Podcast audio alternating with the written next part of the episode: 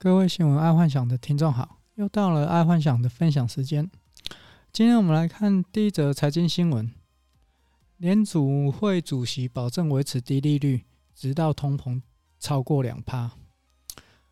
其实啊，爱幻想看到这则新闻啊，我反而觉得通膨快到了。这个一副此地无银三百两，而且我觉得应该是在打预防针的。也就是说，在未来不管哪个时间。突然升息了，绝对是因为通膨超过两趴，啊啊，不是因为他突然升息哦。这个看来这个联邦主席还蛮接地气的，懂得打预防针。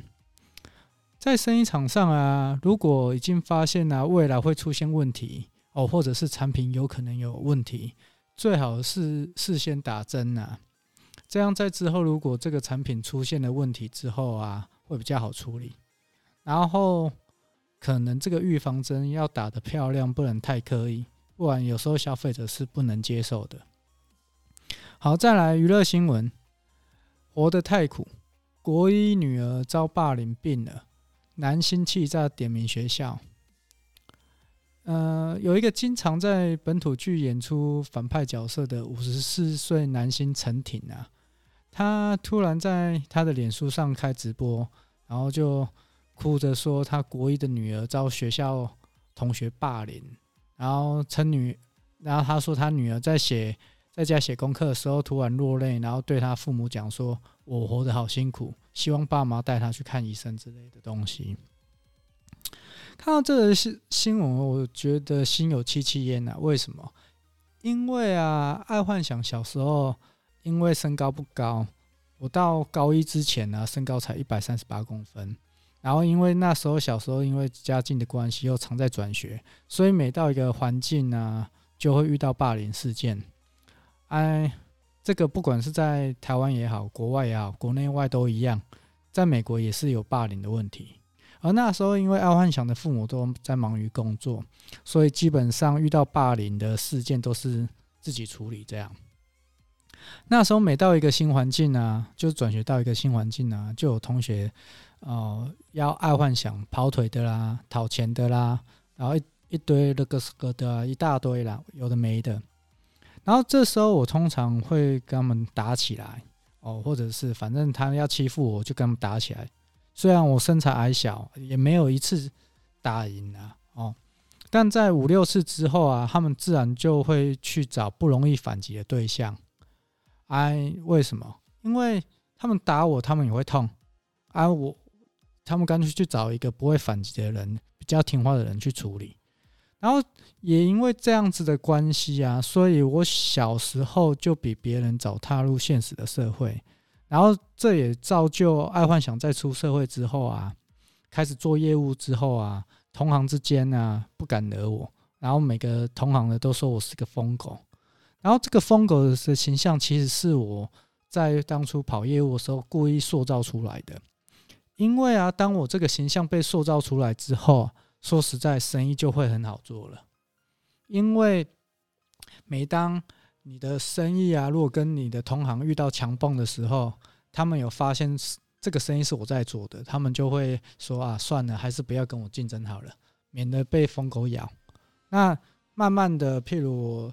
哦，就是慢慢的去侵入同行的客户当中啊，慢慢慢慢慢就会把很多的客户给抢过来啊。这这个在在刚出社会的时候，其实是还蛮好用的一招啊。因为如果你是一个什么温良恭俭让啊，你就是被吃死死的。那我也不是说不提倡温良恭俭让，要温良恭俭让，但是要让知道同行你不是好惹的。那一旦这个形象出出来之后，那你就可以温良恭俭让了，因为他对方就会知道说要惹你，他可能被改的 N 头的，他一定要有一把刷子啊，不然他就不要动手，大概是这样。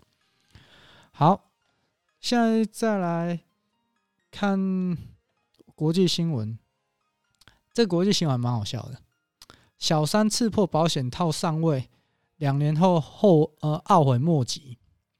在中国有一个女生，这个新闻是这样啦哦，在在两两年多前有在中国一个女生，因为在飞机上认识一个男的，然后她自认为对方是有钱人，所以就跟他搞了婚外情，还是硬要生了一个。对方有跟他说不要生，结果他硬生了一个。啊，结果他要用这个小孩子拿分手费的时候，拿不到分手费，然后后来他告上法院，才知道这个男的是个其实是个打工仔，不是个有钱人。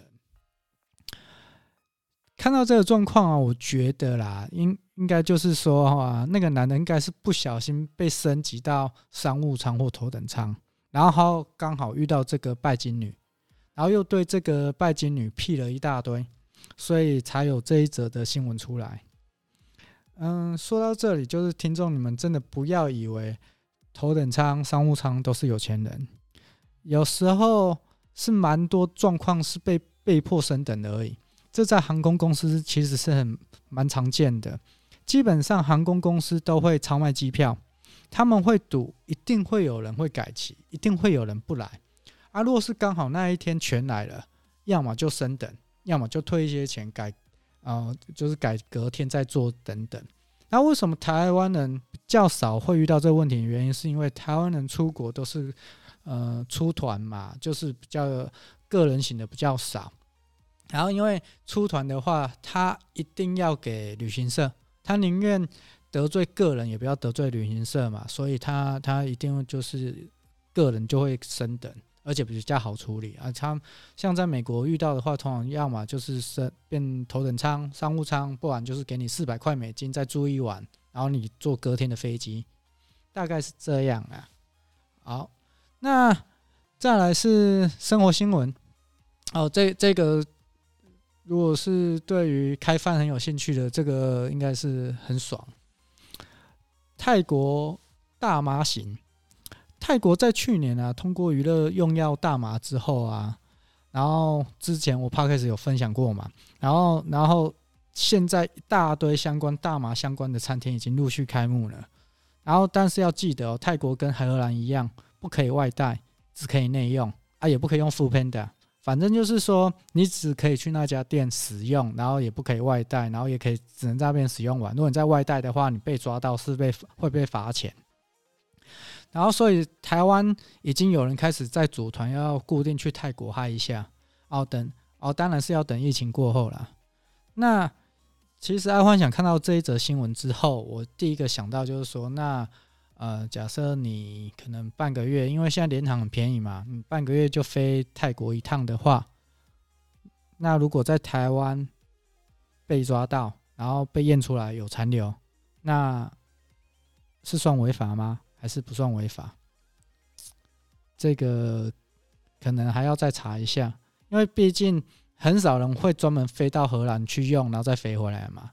啊，因为飞到荷兰可能就要一趟飞机票就要三四万块，没有人那么笑啊。但是如果是泰国的话，就有可能，因为飞泰国最便宜的联航可能来回只要超过六千块打死。那六千块打死对这些海卡来讲，我觉得。他们一定肯做的，而且去可能就是玩个一个礼拜，大概是这样子。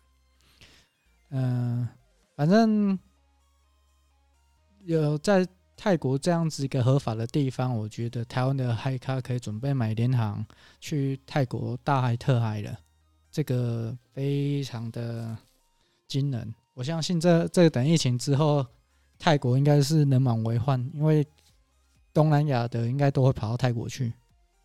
所以不知道台湾哪时候会开放大麻。好，再来科技新闻，个人连线至政府机关，然后治安处被阻断。然后这个新闻就是很简单嘛，就是因为比特币带红了，所以就有人把挖矿城市带到政府的机关电脑挖这样子。我觉得这其实很正常啊，这个新闻，嗯、也不算是新闻啊，这。而且我觉得也不止政府机关，只要是管机房的 MIS 机人员，基本上应该很有可能都会这样做。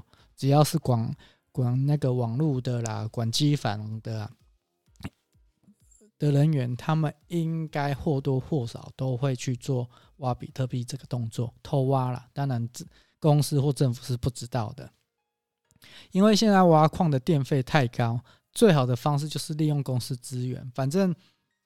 放一两台挖矿机，公司是很难查得出来的，尤其是对于管机房的更是啊，而且机房里面还有冷气，然后这一个你只要让他可能哦一年挖出一颗，可能就贵逃贵宾啊，一颗一百五十万嘛，然后可能一个 MIS 的管机房的可能一个月才超三万哦，三万五好了，那一个一年才超四五十万，那。如果他不小心让他挖到挖到一颗，那也得标啊。然后放，其实放一一台，嗯，公司是很难去察觉到的。然后这一次，这一次的原因是因为他在治安处那边被发现说，呃，怎么会有很奇怪的那个呃通讯异常？啊，这个这也很笨。那他他只要去跟资讯处的讲，一起同流合污就好了。所以当然他。他就没有做这个动作，然后就被治安处给抓到了。好，今天先各位分享到这，然后不知道各位有没有发现，今天呃爱幻想的声音有点不太一样，因为爱幻想去买了一个专门在处理那个 Podcast 的那个机器，那我个人是觉得蛮好用的啊。如果大家觉得呃对这个机器有兴趣的话，我改天再介绍这台机器，因为这台机器是专门给呃，做 podcast 的那个人用的，啊，我觉得整体用起来的感觉还不错。好，那先这样，啊，明天再继续收听爱幻想的呃新闻分享。